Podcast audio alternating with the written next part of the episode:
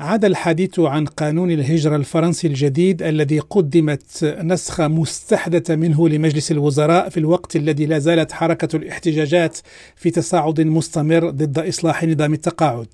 هذا القانون الذي قدمه وزير العمل أوليفيه دي سوبت تسبب في جدل صاخب بين اليمين المتطرف واليسار الراديكالي حيث تم توجيه اتهامات من طرف اليمين للحكومة الفرنسية من أنها تفتح أبواب فرنسا للمزيد من الهجرة بالسماح للمهاجرين الغير الشرعيين بالحصول على أوراق إقامة إذا أثبتوا أن لديهم عقد عمل في قطاعات اقتصادية حيوية في حاجة إلى يد عاملة أجنبية. وقد عاب اليسار الراديكالي على الحكومة هذا الخطاب المزدوج حول إشكالية الهجرة المبني على مقاربة سياسية ترفض الأجنبي وحاجيات اقتصادية التي تجعل فرنسا مرغمة على فتح أبوابها للوافدين الأجانب.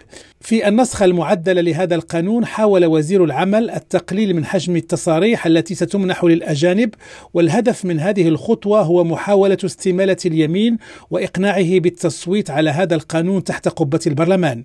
اليمين كان استعمل سياسيا أرقاما كبيرة لمحاولة إقناع الرأي الرأي العام الفرنسي من أن حكومة إيمانويل ماكرون تشجع الهجرة عوض محاربتها كما تدعي ذلك في المواقف الرسمية. ومن المتوقع أن تتصاعد حدة المعارضة لهذا القانون بالتزامن مع الغضب الاجتماعي العارم الذي ينتاب الشارع الفرنسي تجاه خطوات الحكومة لإصلاح نظام التقاعد. مصطفى التوصاري راديو باريس.